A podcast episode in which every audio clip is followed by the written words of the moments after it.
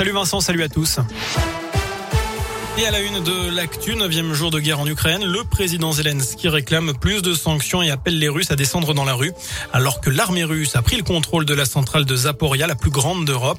Après des bombardements cette nuit, ce qui a provoqué un incendie. De son côté, Vladimir Poutine annonce qu'il veut bien dialoguer avec l'Ukraine en vue de la paix, à une condition que toutes les exigences russes soient acceptées. Euh, fin de citation.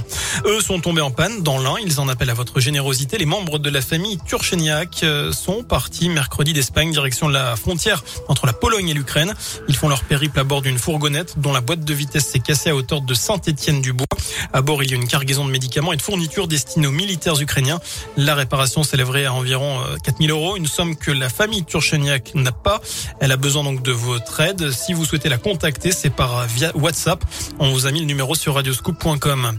Je vous rappelle que c'était le dernier jour ce vendredi pour s'inscrire sur les listes électorales. Dernier jour aussi pour que les candidats réunissent les 500 parrainages pour se présenter. Ça se termine à l'instant.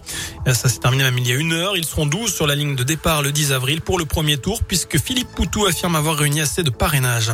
Dans l'un, deux individus interpellés après un vol mercredi dans une parfumerie d'un centre commercial de Bourg. Montant du préjudice 800 euros selon la police. Les suspects ont reconnu les faits ainsi qu'un autre vol le même jour dans une autre parfumerie. Des perquisitions permettaient de remettre la main sur un certain nombre de ces objets volés. Le jeune homme en situation irrégulière s'est vu notifier, il s'était vu notifier une prolongation de son interdiction de séjour sur le territoire français. 227 élèves testés positifs au Covid-19 cette semaine dans l'académie de Lyon. Seules trois classes ont été fermées dans le Rhône, aucune dans l'Ain ou encore dans la Loire. Et puis on termine avec un mot de rugby. Match couperé pour l'USB dans le bas de tableau en Pro D2. 15e et avant dernier du championnat. Les Bressans se déplacent à Narbonne, la lanterne rouge. C'est à 19h30. À la même heure, Oyonnax reçoit Rouen. Voilà pour l'essentiel de l'actu. Merci beaucoup.